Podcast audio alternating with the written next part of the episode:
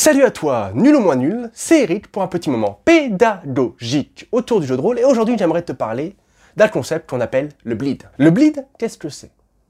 Il s'agit d'un terme qui vient dans l'anglais to bleed, saigner, et qui désigne quelque chose qui se passe.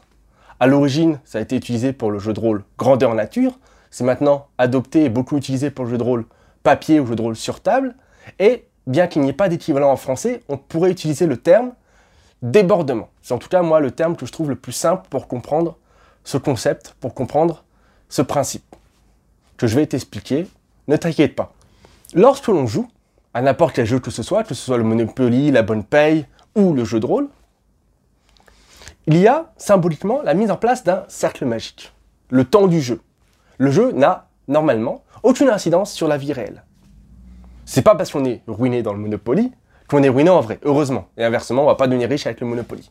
Il y a un cercle magique qui délimite le temps du jeu, le lieu, le temps du jeu, un moment privilégié, une bulle dans laquelle on joue et dans laquelle tout va bien, on joue, et il se passe rien d'autre. Puis, en dehors de cette bulle, en dehors de ce cercle magique, il y a la vie réelle.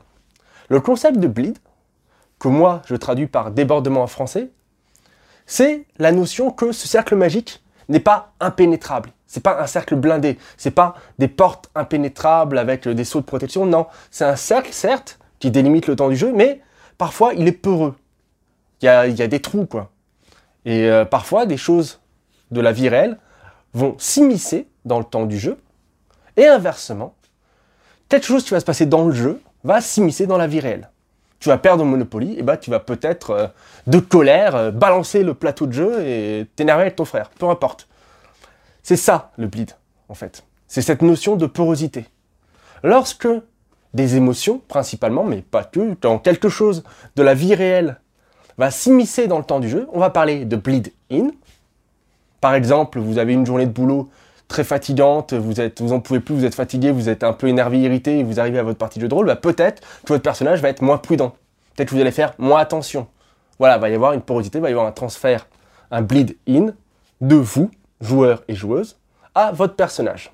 A l'inverse, parfois, ce qui se passe dans le temps du jeu peut avoir des répercussions en dehors du cercle magique, en dehors de la bulle, sur la vie réelle. C'est ce qu'on appelle le bleed out.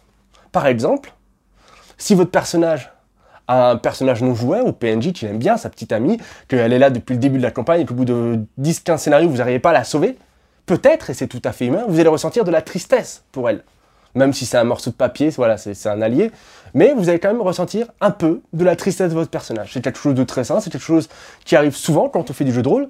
Il y a cette porosité entre le temps du jeu et le temps du hors-jeu, c'est le bleed. Est-ce que c'est une bonne ou mauvaise chose? J'ai envie de dire, c'est ni l'un ni l'autre, c'est quelque chose, voilà, c'est quelque chose d'humain, c'est quelque chose qui arrive. On peut avoir envie de refréner le bleed, Peut-être que tu n'as pas envie de vivre des émotions à travers ton personnage, à travers la fiction. Peut-être que tu n'as pas envie que parce que le grand sorcier est, un gros connard, t'as peut-être pas envie de le détester. Après tout, ce n'est qu'un jeu. Tu as le droit. Dans ce cas-là, autant prendre plus de distance avec son personnage, prendre plus de distance avec la fiction, éventuellement jouer à la troisième personne ou, euh, ou ne pas trop s'impliquer émotionnellement. En dernier recours, tu peux toujours utiliser des outils de sécurité émotionnelle, mais ce n'est pas le sujet ici. Je ne les utilise pas, je n'en parlerai pas. Soit, à l'inverse, tu aimes les émotions, et dans ce cas-là, à l'inverse, tu vas t'impliquer plus dans ton personnage, être plus dans l'immersion, être plus dans le replay pour éventuellement avoir cette porosité si tu l'aimes bien. Voilà, c'est le bleed, c'est pas quelque chose de fondamentalement mauvais ou de fondamentalement bon, c'est quelque chose qui peut arriver. Et j'espère qu'avec ces quelques conseils, premièrement, tu sais maintenant ce que c'est que le bleed, et tu peux éventuellement essayer de t'en prémunir si tu n'aimes pas ça, ou au contraire, le favoriser.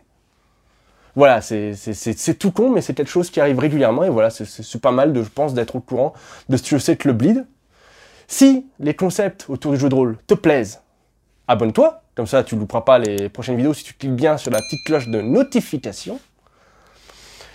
Si euh, tu as envie de parler du bleed, n'hésite pas en commentaire.